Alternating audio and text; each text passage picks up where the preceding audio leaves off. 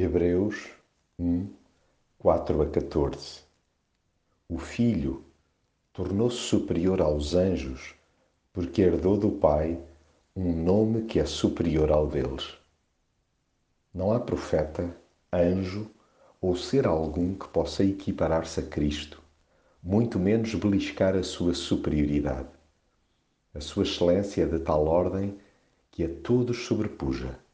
Ninguém lhe chega aos calcanhares, pelo que não existe outro que possa fazer a ponte com Deus.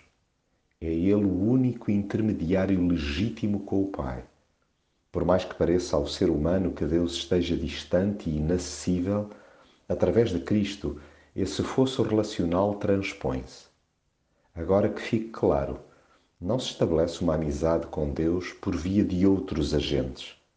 Quem priva com Jesus não precisa de mais nada para se abeirar de Deus.